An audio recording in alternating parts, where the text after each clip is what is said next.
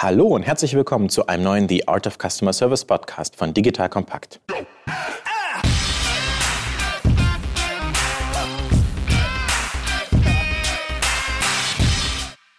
Mein Name ist Erik Pfannmüller, Ihr Moderator für heute. Ich bin ehemaliger Kanu-Weltmeister, dreifacher Familienvater und Gründer von Solvemate, einer KI-basierten Plattform für eine verbesserte Service Experience. Unsere Chatbots ermöglichen es, dass Endkunden ihre Serviceanfragen im Handumdrehen und ohne menschliche Agenten lösen können. Wie immer bei The Art of Customer Service spreche ich mit Experten darüber, was guten Kundenservice eigentlich ausmacht, welche Tools und Praktiken relevant sind, welche neuen Technologien es im Kundenservice-Bereich gibt und viele andere spannende Themen rund um eine gute Service Experience. Heute geht es bei The Art of Customer Service um das Thema internationaler Kundenservice. Wie organisiere Ich Mehrsprachigkeit? Muss ich das überhaupt anbieten? Was ist Best Practice? Dazu habe ich einen sehr, sehr erfahrenen Gegenüber bei mir. Bei mir ist Stefan Seifert, Director Kundenservice von Bubble, der Sprachlern-App. Schönen guten Tag, Erik. Vielen Dank für die Einladung. Ich finde das ein extrem spannendes Format, um Themen im Kundenservice zu diskutieren. Und ich freue mich echt, dass ich da dabei sein darf.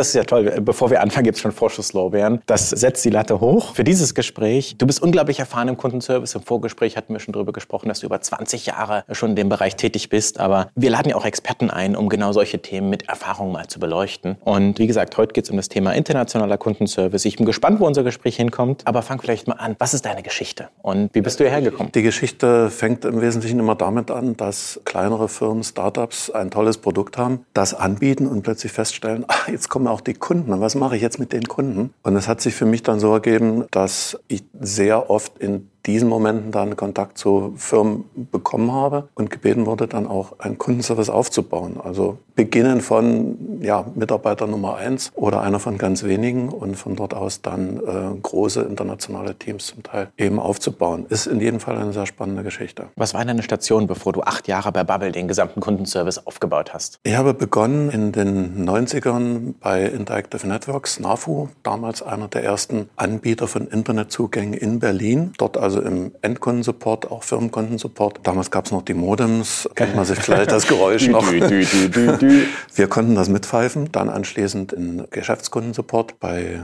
unter anderem bei Nokia Siemens, weltweit Internetzugangskomponenten für Mobilfunkprovider. Das ist dann wirklich 24 mal 7, wenn irgendwo was stehen bleibt, dann gibt es kein Internet mehr auf dem Handy. Geht gar nicht. Und wir alle wissen, dass wir abhängig vom Internet sind, auch um diesen Podcast zu hören, ja. Absolut. Und das hat also sehr viel auch mit internationalen Teams zu tun gehabt, dann, die unter anderem auch in Amerika aufgebaut wurden. Und jetzt seit acht Jahren bei Bubble, dort auch als ja, Prinzip erster angestellter Supportmitarbeiter in einem kleinen Team von, von drei, vier äh, Freelancern. Bubble als Sprachlernportal ist natürlich zwangsläufig ein Thema für multilingualen Support.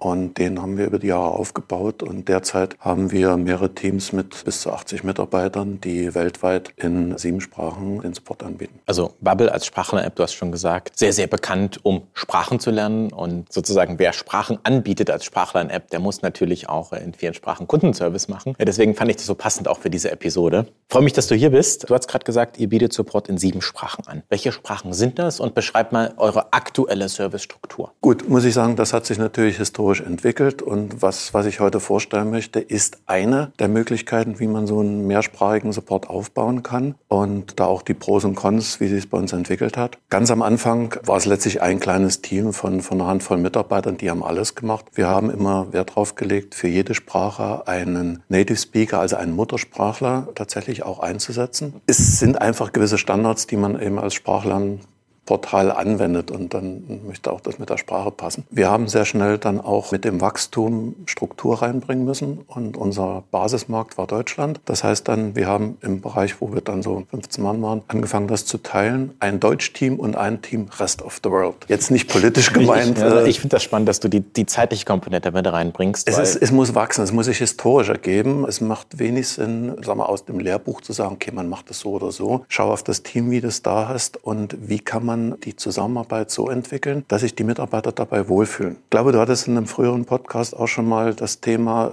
äh, Kunden, Kundenzufriedenheit, ja. Mitarbeiterzufriedenheit. Ja, genau. Empathie und Kundenservice. Und Empathie. Brands for Friends mit der Nina Pütz. Ah, ja. Sehr gute Episode. Episode Nummer drei für unsere Hörer.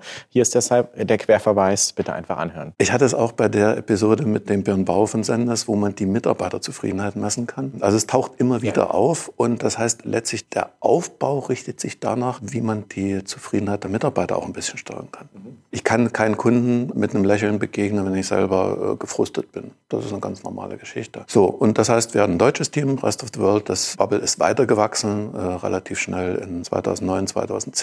Und wir haben daraufhin dann ein englischsprachiges Team aufgesetzt. Und inzwischen haben wir also neben Deutsch und Englisch als die größten ja, Dickschiffe Französisch, Spanisch, Portugiesisch, Schwedisch, Italienisch, Polnisch ist jetzt noch dazugekommen. Also im Prinzip acht Sprachen und sind dabei, den Support in diesen Sprachen zu leisten. Jetzt kommt ein kleiner Werbespot.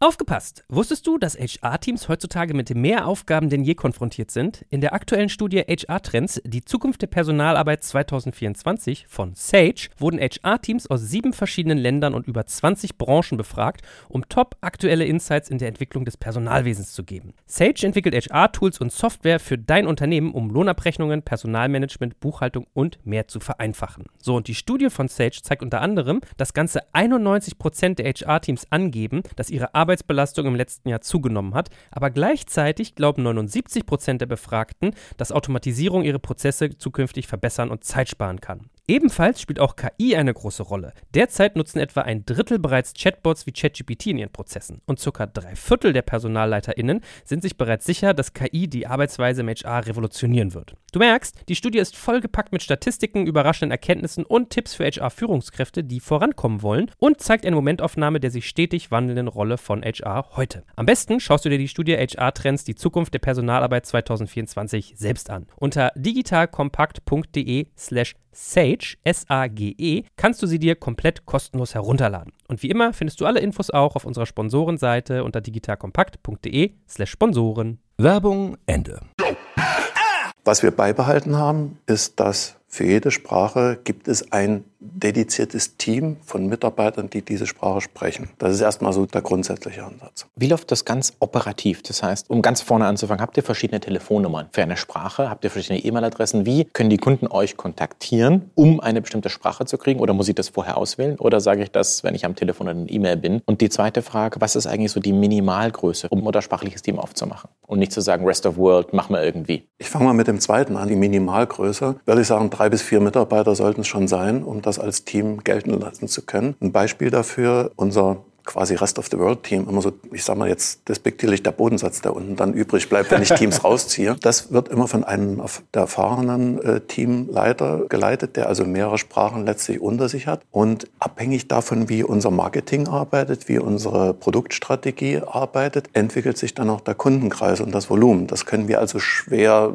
langfristig planen. Das kann manchmal sehr schnell gehen. In, in bestimmten Ländern, zum Beispiel Brasilien, wurde der Markt von uns neu aufgemacht und innerhalb kürzester Zeit hatten wir sehr, sehr viel Portugiesisch-Anfragen, mussten darauf reagieren und schon habe ich ein neues Team. Und das bedeutet, ab dieser Größe kann man es etwa separieren, weil die müssen ja auch gewisse Funktionen erfüllen. Kommen wir vielleicht später noch zu. Die Möglichkeiten für den Kunden, uns zu erreichen, auch die, ich glaube, das ist auch eine spannende Sache, richten sich ein bisschen nach den kulturellen Besonderheiten. Weil was wir für äh, normal in Deutschland empfinden, ist etwas anderes als das, was zum Beispiel die Amerikaner erwarten. Dementsprechend muss ich unterschiedliche Kanäle oder zumindest mit unterschiedlicher Wichtung in Ländern anbieten. Plauder mal aus dem Nähkästchen. Was sind so Beispiele? Wie wollen die Amerikaner uns kontaktieren und wie die Polen? Oder euch, nicht uns. Gut, den Polen, wie gesagt, die haben wir relativ neu. Die würde ich okay. jetzt mal nicht so spezifisch sehen, aber es gibt große Unterschiede zwischen Deutschland und Amerika. Klar, nun kann man sagen, so, das sind die Klischees, aber ja, die Klischees kommen ja auch irgendwo her. Amerikaner sind deutlich eher am Messenger dran, deutlich eher am Social Media gewohnt, auf diesen Wegen zu kommunizieren. Einfach das, was gängig ist in der Kultur. Der Deutsche ist so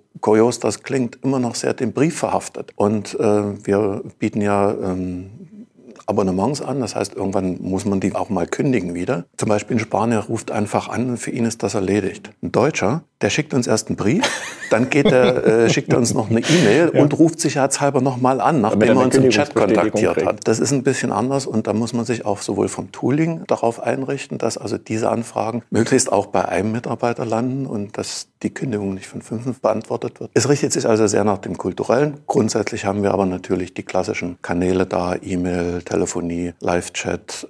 Das Helpcenter ist einer unserer größten Kanäle, in dem sich also die Kunden die Antworten selber suchen oder auch Self-Service, wie man so schön nennt, selber kündigen, selber umstellen, selber, selber was ändern können. Das wird regelmäßig ausgebaut, seit zwei Jahren auch intensiv. Social Media, Facebook, Twitter, Instagram, in denen wir sowohl als Information präsent sind, wo wir also unsere Angebote verschicken, wo wir dem Kunden aber auch die Möglichkeit geben, über diese Kanäle mit uns in Kontakt zu treten. Was ich gerade sehr interessant fand, was wir auch im Vorgespräch schon hatten, dass du gesagt hast, Kunden sind unterschiedlich nach Land und auch das Produkt muss unterschiedlich sein. Ich stelle mir jetzt vor, dass ich für Spanier die Telefonnummer groß einblende, weil die Kunden wollen diese Art von Kontakt und vielleicht habe ich den Messenger oder den Chat oder Chatbot für die Amerikaner mehr und vielleicht habe ich das Kontaktformular größer dargestellt. Das heißt, das Produkt verändert sich nach Land, auch die Kundenkontaktstrategie verändert sich. Also wenn man eigentlich sein Produkt international denkt, muss man auch den Kundenservice und die Kundenservice-Strategie nach Land denken. Würdest du dem zustimmen, der Hypothese? Weitgehend ja. Es gibt allerdings einen kleinen Haken bei der Geschichte. Man macht oft den Fehler zu sagen, okay, wir haben jetzt die Schublade, das ist Englisch, das ist Spanisch, das ist Französisch. Mhm. Und dann passieren so ganz komische Sachen, dass plötzlich ein Deutscher in Frankreich einen Kurs bucht. So abgeschlossen ist die Welt ja nicht. Das ja. heißt also auch Deutschsprachige können durchaus auf Mallorca, ist übrigens ein Klassiker, Mallorca, Thailand und so weiter, du glaubst nicht, wie viele Deutsche da leben, die einen Sprachkurs buchen. Mhm. Ja, warum wohl? Klar, sie wollen natürlich auch, wenn sie ihre Finca äh, auf Malle haben, immer noch mit ihrem Gärtner mal reden ja, wollen. Klar ist auch so ein Klassiker im Sprachenlernen. Sprich, ich kann nicht die deutsche Kommunikation rein auf den deutschen Seiten haben. Da muss man einen Mittelweg finden. Was wir jetzt gemacht haben, ist, dass wir nicht auf die Seiten zu stark individualisieren. Mhm das bringt es weniger, aber dass wir in dem Hilfecenter, wo wir also alle Möglichkeiten aufzeigen, wie man mit uns kommunizieren kann, schon deutlich unterschiedliche Wichtungen für unterschiedliche Sprachen haben. Also wir haben für alle oder für viele Sprachen dedizierte Telefoneinwahlnummern, dass man uns also lokal erreichen mhm. kann. In USA eben eine kostenfreie 888-Nummer zum Beispiel. Die wird da schlicht erwartet, ohne den brauche ich es nicht. Dem würde ich hundertprozentig zustimmen. Wir haben die Erfahrung gemacht bei unseren Kunden. Wir haben ja so eine Art virtuellen Agent-Chatbot, den man auch über übersetzen kann. Und die Frage ist dann von den Kunden, hey, ich habe den französischen, wir haben Kunden, die sind mit uns in zwölf Sprachen live, wir haben den französischen und wir haben den deutschen, können wir nicht einfach den deutschen übersetzen? Und ich sage immer, ist das Wissen des Agenten, der in Deutschland arbeitet, genau das gleiche Wissen des Agenten in Frankreich oder in Polen oder in Tschechien oder woanders? Und die Antwort ist fast immer nein. Und es gibt ganz wenig Fälle, wo man sagt, ich brauche wirklich eine Übersetzung für den deutschen Markt, weil ich nur in Deutschland aktiv bin und ich brauche aber englischsprachigen Kundenservice. Und wir sagen unseren Kunden immer, das Machine Learning Modell, das dahinter steht, das ist ein anderes. Du willst sozusagen sozusagen andere Lösungen, andere Fragen. Das muss ein anderes Verhalten haben, der Chatbot, weil du willst ja, wie du sagst, nach Land individuell die richtigen Antworten ausspielen. Und ich würde dir hundertprozentig zustimmen. Du hast ja gerade gesagt, die Helpcenter müssen unterschiedlich gewichtet und auch unterschiedlichen Content haben. Ich glaube, es ist falsch zu glauben, dass man ein Helpcenter nur übersetzen kann. Genauso wenig, wie man einfach einen deutschen Agenten, der auch Französisch sprechen kann, in den französischen Markt reinlassen könnte. Aber dazu kommen wir gleich noch. Das ist vollkommen korrekt. Wir haben genau die gleichen Anforderungen ja auch in unserem Sprachlernkursen. Die werden auch nicht einfach eins zu eins übersetzt übersetzt. Das kann man ohnehin nicht machen, sondern zwar mit gleichem Inhalt, aber die Kurse werden ja für die einzelnen Sprachen jeweils immer individuell gebaut, um die kulturellen Besonderheiten zu berücksichtigen. Und das Gleiche machen wir auch im Support. Und äh, natürlich kann man beim Multilanguage Support durchaus auch Kollegen, die jetzt mehrsprachig sind, auch mal als Springer einsetzen und in andere Teams rüberschicken, wenn da irgendwelche Spitzenzeiten sind. Klassiker Englisch. Ja, also jeder glaubt, er spricht Englisch. Das geht. Für den reaktiven Support klappt das ja, aber um jetzt mit dem Kunden Kunden ihm zum Beispiel irgendwas individuell anbieten zu wollen, dann wird es schon wieder schwierig. Und äh, hier setzen wir eben, wie gesagt, auf die Spezialisten auch in dieser Sprache. Anderes Beispiel Frankreich. Frankreich hat eine eigene Gesetzgebung zum Beispiel, was die Regeln für Abonnements angeht wie die sich verlängern, was man darüber informieren muss, wie man kündigen kann, sorgt für bestimmte Anforderungen. Die Franzosen kennen das, Deutsche eher nicht so.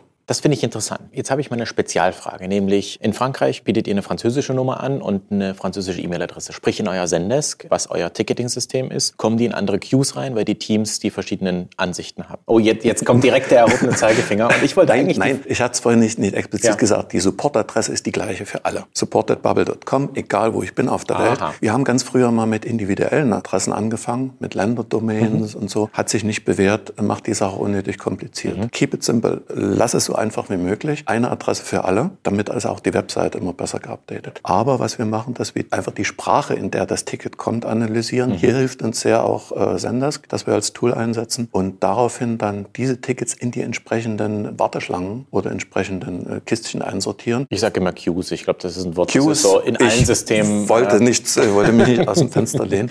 ja. Aber ja, in die Queues und aus den Queues wird das dann von den Teams entnommen. Ganz einfach auch, weil selbst wenn ich ein Ticket aus den USA bekomme, es kann ja trotzdem Deutscher und Franzose äh, oder wer auch immer sein. Ich muss es aber in der Sprache beantworten, in die der Kunde mir entgegenkommt. Bei E-Mails verstehe ich das, dass ihr ein zweistufiges Filtersystem habt, nämlich Filter 1 Sprache in den Bereich der Queues und dann innerhalb des Bereichs habt ihr wahrscheinlich nochmal Unterwarteschlangen. Wie ist das bei Telefon, was ja synchron ist? Sprich, ich rufe die Nummer an und dann habt ihr aber individuelle Nummern pro Land. Da haben wir individuelle Nummern für jede Sprache. Nicht in jedem Land äh, ist es aus regulatorischen Gründen möglich, dann auch eine lokale Telefonnummer anzubieten. Frankreich haben wir sie abstellen müssen, weil das bedeuten würde, dass man in all diesen Ländern jeweils eine Dependance, also eine Firmenniederlassung hat oder eine Adresse. Wir wollen jetzt nicht anfangen, mit Briefkastenfirmen zu arbeiten. Wir haben es aber in den großen, Deutschland, in England sowieso, England und USA. Und jetzt noch der Spezialfall dazu. Ich bin auf Mallorca in meiner Finca ich will Spanisch lernen, ich spreche aber kein Spanisch und möchte deutschen Support haben. Ich rufe euch an auf der spanischen Nummer und der Agent kriegt mit, ich muss auf Deutsch antworten, kann aber kein Deutsch. Stellt ihr dann weiter oder wie löst ihr das Problem? Gut, Deutsch können sie alle. Aber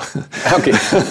Nein, aber es äh, ist tatsächlich ein Problem. Das wird dann in der Telefonqueue ermöglicht. Wenn tatsächlich jemand auf der falschen Nummer kommt, das kommt mitunter vor, dann wird er innerhalb der Warteschlangen im Telefonsystem auf die richtige intern weitergeleitet. Also er muss jetzt im Regelfall nicht nochmal auflegen, also dass wir ihm dann eine andere Nummer sagen, sondern es wird einfach innerhalb übergeben. Und da nutzen wir ein weiteres Tool, was ohne dem möchten wir wirklich nicht mehr arbeiten. Interne Chatkommunikation im Kundensupport. Mhm. Obwohl wir alle in einem Prinzip Großraumbüro sitzen, hat jeder nebenher eben auch noch seinen kleinen Slack-Account. Und dort gibt es Gruppen, in denen es möglich ist, im Prinzip Echtzeit in äh, bestimmte Themen oder Gruppen reinzugehen und nachzufragen. Eben zum Beispiel, ein deutscher Supporter kriegt ein einen, spanischen Anruf. Ist jemand im spanischen Support verfügbar, der mir den abnehmen kann? Also er wird nicht einfach stumpf in den Phone Queue wieder zurückgeschoben. Man fragt kurz an. Das ist, wie gesagt, Sekundensache, weil das eben immer präsent ist. Da geht es ja auch um Kundenzufriedenheit. Du willst Unbedingt. ja nicht den, den Endkunden, der gerade anruft und Deutsch am Telefon hat, aber Spanisch will, den willst du ja nicht nochmal in die Warteschlange für eine Minute stecken, genau. sondern du willst eigentlich in Echtzeit schon prüfen, der während wird, du ihn am genau, Telefon das machen hast. wir vorher und übergeben dann direkt an den anderen Kollegen. Also das da sind wir schon drauf, dass wir den Kunden nicht verlieren. Das ist schon mal ein toller Best Practice, äh, finde ich gut. Und ihr benutzt Slack dafür, habe ich jetzt gehört. Wir benutzen Slack dafür, kann man sich so sagen an der Stelle. Wir haben verschiedene Channel. Über gute Tools auch. kann man schon sprechen. Die dann äh, Sprachgruppe hat, einen Slack-Channel. Das heißt, ich weiß genau, ich kann dort einfach rein. Der Channel wird von den Teams selber verwendet. Dort allerdings sehr häufig dann auch eben in Landessprache. Mhm. Das heißt, das vereinfacht die Kommunikation immens. Und man kann dort sehr schnell über Akt akute Probleme oder Speziallösungen informieren, um uns also äh, gegenseitig auch zu unterstützen über die Grenzen dieser Teams hinweg. Weil es hat Vorteile, solche lokalen, nationalen Teams zu haben, hat aber auch ein paar Einschränkungen. Mhm. Ich will gleich sozusagen noch auf das Thema äh, Teamorganisation und besondere Herausforderungen äh, bei internationalen Teams kommen. Eine Herausforderung haben wir gerade schon gesehen, wenn es Slack-Channels in Landessprache gibt, dann kannst du die nicht mitlesen und andere Kollegen auch nicht mitlesen und herausfinden, worum es eigentlich geht. Das heißt, meine erste Frage vielleicht generalistisch, was sind die größten Herausforderungen Herausforderungen bei internationalen Teams und wie hast du sie gelöst? Herausforderungen entstehen durch die Vorteile, die sie haben. Klingt komisch, ist aber mhm. so. Finde ich schon mal eine positive, äh, positive Antwort. Deswegen möchte ich gerne mit den Vorteilen beginnen mhm. hier, bevor wir uns auf die Probleme stürzen, ja. äh, die daraus entstehen. Der Vorteil ist, dass die individuelle Kultur dieser Nationalität unterstützt und besser gelebt werden kann. Weil französisches Team spielt anders zusammen als ein spanisches oder ein deutsches Team. Bloß um ein paar Beispiele mal zu nennen. Die Kollegen so gerade im Mittelmeerraum, Italien, Frankreich, haben ein sehr enges Teamgefühl. Das heißt, die gehen eben sehr häufig zusammen miteinander essen, gehen abends mal weg. Du hattest mir im Vorgespräch gesagt, mehr als drei Italiener, da wird's richtig laut. Ja, das ist jetzt auch kein Nachteil. Die, da ist Emotion, da, mhm. also da ist sehr viel Enthusiasmus drin. Das ist aber gut, den wollen wir auch entwickeln, weil davon auch andere partizipieren. Die fühlen sich da auch ein bisschen motiviert. Die Deutschen, klar, auch hier das Klischee der Klassiker, die sind sehr strukturiert, sehr organisiert, die haben Schichtpläne bis zum Umfallen und davon können wieder andere Teams lernen. Also die Besonderheiten werden jetzt nicht unter den Teppich gekehrt und gesagt, okay, wir haben eben ein Support-Team für Telefon, eins für Tickets und eins für Social Media und da sind eben alle irgendwie drin. Das würde das ein bisschen nivellieren und die Besonderheit nicht so zum Tragen bringen, sondern wir unterstützen das, unterstützen die Diversity und möchten auch, dass diese Besonderheiten allen zugutekommen. Und Geist zum Beispiel mal Partys zu machen oder Veranstaltungen zu organisieren, da sind die Engländer auch wieder sehr groß drin. Da haben alle was davon. Und das Problem, um auch darauf jetzt da nicht zu vergessen, was dabei natürlich entstehen kann, dass sich die Teams ein bisschen voneinander wegbewegen dass die in sich geschlossene Communities werden und die Kommunikation über die Bereiche hinweg darunter leidet. Das haben wir dadurch in den Griff bekommen, war zeitweise durchaus ein Thema, dass wir eine zusätzliche, ich will mal sagen, Ebene da noch mit reinziehen. Andere nennen das Matrix-Organisation oder, ähm, aber auch das muss sich aus den Teams heraus ergeben. Das kann ich nicht oktroyieren von oben mhm. hier. Ihr müsst jetzt lieb miteinander sein, sondern es gibt bestimmte Teams, die dann über diese Abteilungen hinweg funktionieren. Zum Beispiel gibt es jetzt ein Team, was sich um die Knowledge Base, um das Help Center, um die, die Wissensdatenbank kümmert. Mhm. Da brauche ich Leute aus allen Sprachen. So, die arbeiten zusammen. Wir haben eine Organisationsstruktur, auch als quasi Matrix drüber, die sich um Zahlungsprobleme kümmert. Als Abo-Modell hat man natürlich auch immer die Frage, wenn jemand gerade mal so vergisst zu kündigen, dass man ihm irgendwie trotzdem eine Rückerstattung gibt oder eine Garantieerstattung oder eine Umbuchung, weil er das falsche Produkt gebucht hat. Das sind ja auch Prozesse, die du gerade beschreibst, Payment, die sind länderübergreifend. Ich habe mir gerade bei meinen Notizen hier so eine Matrix gezeichnet und ich mache auf der einen Sache Knowledge, Payment und wahrscheinlich noch mehrere Matrix-Funktionen und dann haben wir die Länder in den Spalten und Payment, da sind die Prozesse 100% identisch, weil die Payment Provider unterschiedlich, aber wie etwas gekündigt wird, wie etwas zurückerstattet wird, da habt ihr als Tech-Firma auch ganz standardisierte Prozesse Absolut. hintenrum. Und wenn ich weiß, ich will ein Payment ändern oder ein Abo zurückerstatten oder kündigen, also der Prozess hintenrum ist irrelevant vom Land. Und ja. das sind so diese Brücken, die du meintest zwischen den Teams. Genau. Und andere Teams werden es vielleicht kennen. Das sind dann so Second Level oder Tier 2, Tier 3 Tech Support, also der technische Support, wenn es technische Probleme gibt. Das ist bei uns nicht abgesetzt, sondern wir haben da nur sehr kleine Teams, Tech Support Team und das ist Payment Team, die im Wesentlichen die Aufgabe haben, die sogenannten Residents in unseren Sprachteams zu managen. Das heißt, wir brechen das wieder runter. Wir haben dann kein drüber gesetztes Second Level, sondern Spezialisten wieder in unseren Sprachteams. Jetzt kommt ein kleiner Werbespot.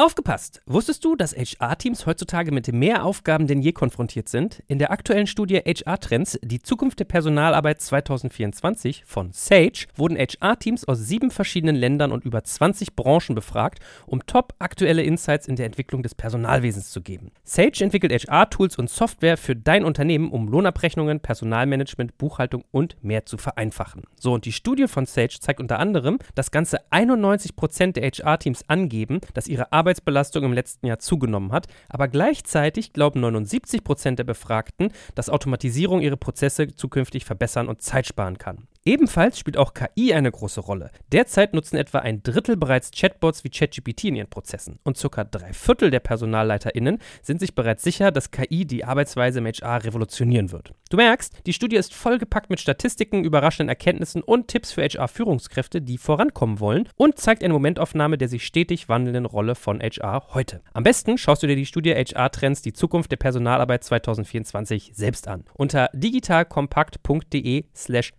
Sage, S-A-G-E, kannst du sie dir komplett kostenlos herunterladen. Und wie immer findest du alle Infos auch auf unserer Sponsorenseite unter digitalkompakt.de/slash Sponsoren. Werbung Ende. Also ich mache ein Beispiel, nur um das richtig zu verstehen. Du hast einen Payment-Spezialisten, der übernimmt sozusagen die Payment-Themen aus allen Ländern. Also es kommt auf Spanisch eine Anfrage rein zum Thema, ich möchte kündigen und das ist eine besondere Kündigung, eine Rückerstattung. Dann geht das zu dem Geht, es zu dem, geht, es, geht es zu den Spezialisten des Payments im spanischen Team. Und wie ist die interne Kommunikation dann? Sprechen die dann, sagt dann der Spanier, weil der Engländer ja nicht alle Sprachen kennt, der in der Matrix sitzt, dann sagt der Spanier interne Notiz am Ticket, bitte zurückerstatten und assignt das Ticket der übergeordneten Funktion. Und das macht ihr auf Englisch oder auf Deutsch? Oder auf einer übergeordneten Sprache. Das machen wir auf der übergeordneten Sprache, mhm. dann auf Englisch, ja. Okay. Ja, ist interessant, muss man ja verstehen, dass internationaler Kundenservice hat ja bestimmte Herausforderungen und ich wollte diese kleinen Tricks sozusagen Genau, aber um das, wie gesagt, nicht zu sehr zu strapazieren und eben äh, möglichst einfach zu halten, die ja, Low-Level, also die einfacheren Probleme bleiben in dem Team, die verlassen mhm. das Team nicht. Ja. Eben weil ich einen spezialisierten Mitarbeiter in diesem Team habe, der sowohl einen gibt's für technische Probleme, einen gibt's für Zahlungsprobleme, einen für Social Media in diesen Spanisch-Teams. Das heißt, das können die innerhalb von dem Team in Spanisch oder wie auch immer machen. Verkürzt die Wege, vermeidet Informationsverlust und es kommt eine wichtige Funktion dazu. Es schafft zusätzliche Arbeitsinhalte, spannende, motivierende Arbeitsinhalte für, für Support Agents. Ja, wenn ich den ganzen Tag immer nur Tickets mache, würde das irgendwann mir keinen Spaß mehr machen. Mhm. Gut, es gibt Leute, bei denen macht das Spaß, dauerhaft. Aber so im, Durchschnitt, ich will ab und zu auch mal was anderes machen. Und so haben wir es eben zum Beispiel auch geschafft, im Rahmen dieser, dieser multinationalen Setups auch die Fluktuation extrem niedrig zu halten, indem wir zusätzliche Verantwortlichkeiten, Aufgaben, Arbeitsinhalte für den Support Agent geschaffen haben. Das habe ich jetzt verstanden. Das heißt, es geht eigentlich nicht darum, eine, wie ich es gerade beschrieben habe, eine wirkliche Stelle zu haben, die Funktion macht, sondern dass du innerhalb der Teams, sagen wir mal, jedes Team hat fünf Leute, da gibt es den Payment-Spezialisten und die Payment-Spezialisten wiederum bauen die Brücken zwischen den internationalen Teams. Okay, das ist spannend. Ich würde gerne nochmal auf das Thema Autonomie eingehen. Wie viel Autonomie gibst du den Sprachenteams für die Art und Weise, wie sie den Kundenservice organisieren? Die Autonomie ist relativ hoch. Da muss ich auch sagen, ich bin eher ein fauler Hund an der Stelle und sage, alles, was ich an Verantwortung an die Stelle delegieren kann, wo die Entscheidung getroffen werden muss. Ich würde kurz faulen Hund gegen klugen Manager ersetzen. Gut. ja. Nein, aber letztlich Entscheidungen müssen da getroffen werden, wo ich alle Informationen dafür habe und wo ich letztlich auch die Konsequenzen spüre. Ich könnte zwar so eine Entscheidung treffen, aber letztlich äh, würde das bedeuten, ich muss mir erst die Informationen besorgen, muss dann basierend auf diesen Teilinformationen Entscheidung treffen, von der anderen wieder die Konsequenzen erfahren. Ich halte es für sinnvoller, die entsprechenden Leute zu befähigen, äh, diese Entscheidung selber zu treffen. Das heißt also, die Teamleads der Sprachteams, inzwischen ist das jetzt gewachsen, vielleicht als Ergänzung. Das heißt, wir haben im englischen Bereich im deutschen Bereich haben wir jeweils drei Teams mit einem Teamlead und einen Head of Department, sage ich mal, jetzt für den gesamten Bereich Englisch, Deutsch, um das ein bisschen zu strukturieren. Hm, andere sagen, ich kümmere mich nicht um Strukturen, wir machen das alles fließend und dynamisch. Ich glaube sehr an gewissen grundsätzlichen Strukturen, einfach weil sie eine Ordnung schaffen. Da kommt der Deutsche wieder durch. Eine Ordnung schaffen und auch ein gewisses Vertrauen in das System, dass man klar weiß, wer macht was, wie und wo. So, und das bedeutet also, die, die Englischsprachigen, also der Leiter des englischen Supportes entscheidet selbst, wen er einstellt, wie er seine Teams strukturiert, welche Schwerpunkte er setzt. Er ist natürlich dann reportpflichtig und äh, lieferpflichtig mir gegenüber, mhm. wenn es um die Ergebnisse im englischsprachigen Supportbereich geht. Wie er das macht, das ist seine Entscheidung. Wenn er dazu Ressourcen braucht oder Unterstützung braucht, dann wendet er sich an mich und ich versuche ihm das zu geben. Aber letztlich umsetzen muss er es selber, also muss er sich auch die Wege selber suchen. Jede Unterstützung, Hilfe, Support kriegt er dafür, aber es ist seine Aufgabe unterm Strich. Es ist nicht meine Aufgabe, eine Personaleinstellung im polnischen Support zu machen. Ich kenne die Leute ja nicht. Und es ist auch müßig, dann zu sehr ins Detail zu gehen. Ich bin lieber an der Stelle im operativen Geschäft, wo ich direkt mit dem Kunden in Kontakt komme. Also ich überspringe mal diese Zwischenebene, die, mhm. äh, die Teamleads, die Head of Departments, die treffen ihre Entscheidung, um ihren Arbeitsbereich zu steuern. Ich würde aber trotzdem immer gerne wissen, wie fühlt sich der Kunde. Das heißt, ich habe... Der Endkunde. Der Endkunde, mhm. genau. Also regelmäßig sitze ich auch im System und bearbeite Endkundenanfragen. Also euer Team ist sehr groß und du machst das auch trotzdem selbst, um so den Puls der Zeit zu führen. Ich will das auch machen. Ich habe damit angefangen. Meine, meine ersten Aktionen, als ich zu Bubble kam, das war 2011, gab es wie gesagt noch keinen richtig geordneten Kundensupport. Das heißt, Tickets lagen gerne noch mal ein, zwei Wochen. Ich habe in den ersten paar Tagen erstmal sämtlichen Rücklauf abgearbeitet. Das war damals noch kein Problem. Da hatten wir in der Woche 200 Tickets. Inzwischen haben wir pro Tag etwa 10.000 Kundenkontakte über alle Kanäle. Das ist schon ein sehr großes, sehr organisiertes äh, Kundenservice Center, wenn man fast so sagen will. Ja, es fällt aber eigentlich nicht weiter auf. Trotzdem, Kundenzufriedenheit ist relativ hoch. Wir sprechen ja viel ja. mit Kundenserviceleitern bei Solvemate. Wir sind ja in diesem Bereich aktiv. Und wenn mir jemand sagt, 10.000 Anfragen am Tag, dann ist das ein großes Team, das sehr gut organisiert werden muss. Und ich, höre an deiner sozusagen entspannten Diana, das fällt ja gar nicht weiter auf, weil ihr es halt sehr gut organisiert habt. Und deswegen finde ich auch gut, dass wir heute im Podcast sind, denn man kann Kundenservice so organisieren, dass die Agenten Zeit haben, dass sie Empathie haben, dass sie nicht gestresst sind, sondern dass sie zufrieden sind. Wir hatten das Thema gerade Brands for Friends in einer der vorherigen Folgen. Das ist ganz wichtig zu verstehen, dass Kundenservice zwar ein, ich sag mal, so ein operatives Thema ist, aber wenn man seine Operations hat, dann gehen 10.000 Tickets am Tag durch, weil es gut organisiert ist. Es sind nicht 10.000 Tickets, Kontakte, muss ich kurz erklären, weil da auch eine schöne Story noch dahinter steckt. Ähm, habe gesagt, zwei Drittel ist Self-Service, also über Help Center. Das sind aber die Kontakte, wenn ich als Helpcenter nicht hätte, die müsste ich individuell betreuen. So viel wie es geht Helpcenter. Der Vorteil ist, es ist sofort beantwortet. Der Kunde hat sein Problem gleich gelöst. Die anderen Kontakte verteilen sich dann über Social Media, Telefon, Live-Chat. Ticket so um die zweieinhalb bis 3.000 am mhm. Tag. Die Story, die dazu kommt und die auch den internationalen Charakter nochmal deutlich macht. Unsere Spitzenzeit, Rush Hour, sage ich mal, ist im Januar. Anfang Januar, normal gute Vorsätze fürs neue Jahr, man will sein Leben verbessern, endlich mal was Sinnvolles machen, Urlaub planen. Da kommen die Leute, wollen Sprachen lernen. Natürlich gibt es dann Sonderangebote, alles Mögliche. Das bedeutet, sobald wir dort unsere Marketingmaschine anwerfen, gibt es zwei Tage im Januar, das wissen wir vorher, mit extrem hohem Aufkommen. Mhm. Da kommt das Sonderangebot raus, jeder interessiert sich dafür, will buchen. Und dann hatten wir unser Rekord war einmal vor vergangenem Jahr pro Tag 9000. Mhm. Tickets, 24 Stunden Reaktionszeit, die müssen alle an dem Tag auch beantwortet. Mhm. Und wie organisierst du das? So, und das, das hat übrigens unser Leiter des Englischteams den Begriff geprägt, er nannte das Ticket Blitz. Das muss man dazu sagen. Wie gesagt, wenn es der Engländer macht, ist es okay. Ja. Hätten wir es gesagt, ja, ja. wäre es blöd. Ticket Blitz kann, kann man das Deutscher nicht sagen. So, und das ist inzwischen eine gute Tradition geworden. Da wir auch die nationalen Kampagnen immer so ein kleines bisschen verschieben, ist das ein absoluter Team-Event. Bedeutet, wir laden alle ein, alle Mitarbeiter im Kundensupport, inklusive inklusive der Teamleiter, der Heads, äh, ich selber. Jeder sitzt früh um neun am PC und dann geht's los. Es wird Frühstück bestellt, es wird Mittag bestellt, es gibt abends Pizzas und Bier. Der komplette Tag wird nur, jede, jede verfügbare Hand, jedes Team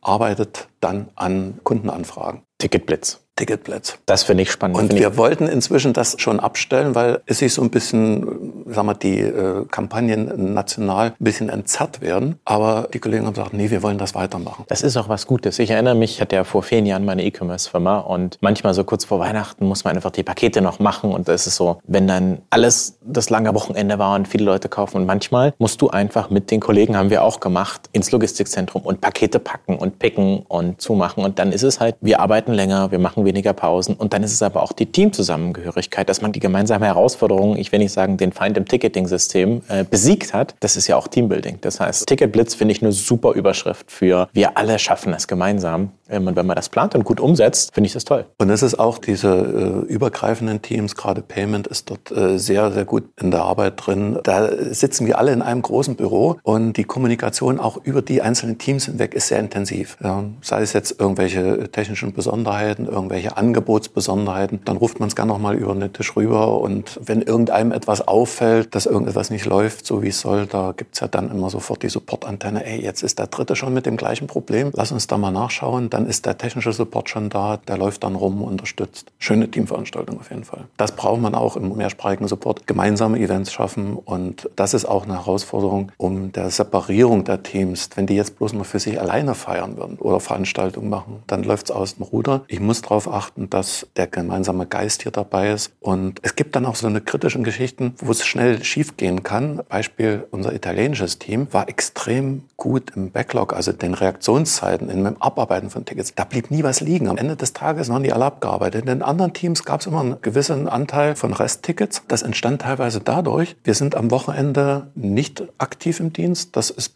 bei Sprachlernen, es ist kein Rocket Science, also es ist kein, kein aktives Finanzgeschäft, wo ich jetzt auf die Sekunde sofort reagieren muss. Ja, 24 Stunden Reaktionszeit reicht völlig aus. Wir haben ausprobiert, schneller, langsamer, macht keinen großen Unterschied. Also langsamer macht einen Unterschied. 24 Stunden reicht. Ein Wochenende das gönnen wir uns nicht zu antworten. Wie gesagt, großer Anteil Self-Service. Führt natürlich dazu, dass am Montag erstmal sehr viele Tickets warten und dann abgearbeitet werden im Laufe der Woche. Freitag ist wieder alles bei Null. Bei ganz vielen Teams so. Ja. So, was, haben die, die was haben die, Italiener gemacht? Mhm. Die haben einfach am Wochenende so mal, ach, ich habe ein bisschen Zeit, ich mache das mal jetzt einfach. Einfach so vom Spirit her. Es ist was zu tun, der Kunde wartet, ich mache das jetzt einfach. Also die haben quasi so auch ein bisschen in ihrer Freizeit äh, gearbeitet. Ist schön. Was mache ich jetzt damit?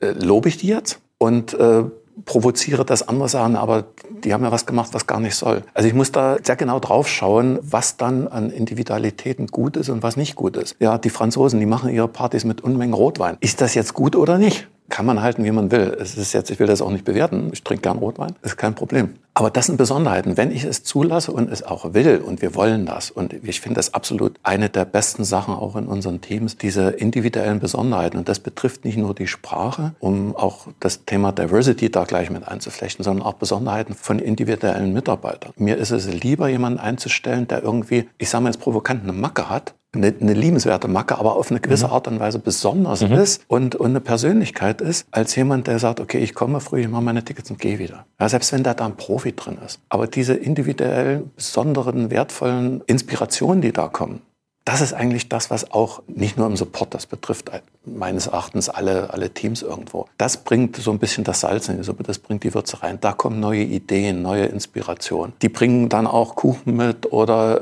veranstalten Events, an die hätte man so nicht gedacht. Bei denen ist es normal. Unsere Schweden mit ihren Sing-Aktionen kurz vor Weihnachten. Kerze auf den Kopf und los. Ist toll. Ja, warum denn nicht? Stefan, ich finde, du hast gerade eine sehr dicke Lanze gebrochen für Diversity, für Internationalität, für sozusagen den gemeinsamen Geist bei maximal hoher Autonomie zu schaffen. Ich finde das eine gute Zusammenfassung. Einen gemeinsamen Geist bei maximaler Autonomie, Individualität fördern, aber trotzdem ein hohes Service-Level haben. Stefan Seifert, äh, Director Kundenservice von Bubble, ich danke dir für das Gespräch. Gern, danke für die Einladung.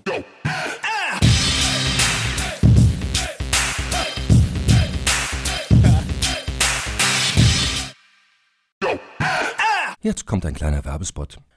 Aufgepasst! Wusstest du, dass HR-Teams heutzutage mit mehr Aufgaben denn je konfrontiert sind? In der aktuellen Studie HR Trends, die Zukunft der Personalarbeit 2024 von Sage, wurden HR-Teams aus sieben verschiedenen Ländern und über 20 Branchen befragt, um top aktuelle Insights in der Entwicklung des Personalwesens zu geben. Sage entwickelt HR-Tools und Software für dein Unternehmen, um Lohnabrechnungen, Personalmanagement, Buchhaltung und mehr zu vereinfachen. So, und die Studie von Sage zeigt unter anderem, dass ganze 91% der HR-Teams angeben, dass ihre Arbeit Arbeitsbelastung im letzten Jahr zugenommen hat, aber gleichzeitig glauben 79 Prozent der Befragten, dass Automatisierung ihre Prozesse zukünftig verbessern und Zeit sparen kann. Ebenfalls spielt auch KI eine große Rolle. Derzeit nutzen etwa ein Drittel bereits Chatbots wie ChatGPT in ihren Prozessen und circa drei Viertel der PersonalleiterInnen sind sich bereits sicher, dass KI die Arbeitsweise im HR revolutionieren wird. Du merkst, die Studie ist vollgepackt mit Statistiken, überraschenden Erkenntnissen und Tipps für HR-Führungskräfte, die vorankommen wollen und zeigt eine Momentaufnahme der sich stetig wandelnden Rolle von HR heute. Am besten schaust du dir die Studie HR-Trends, die Zukunft der Personalarbeit 2024 selbst an. Unter digitalkompakt.de slash Sage, S-A-G-E, kannst du sie dir komplett kostenlos herunterladen. Und wie immer findest du alle Infos auch auf unserer Sponsorenseite unter digitalkompakt.de slash Sponsoren. Werbung Ende.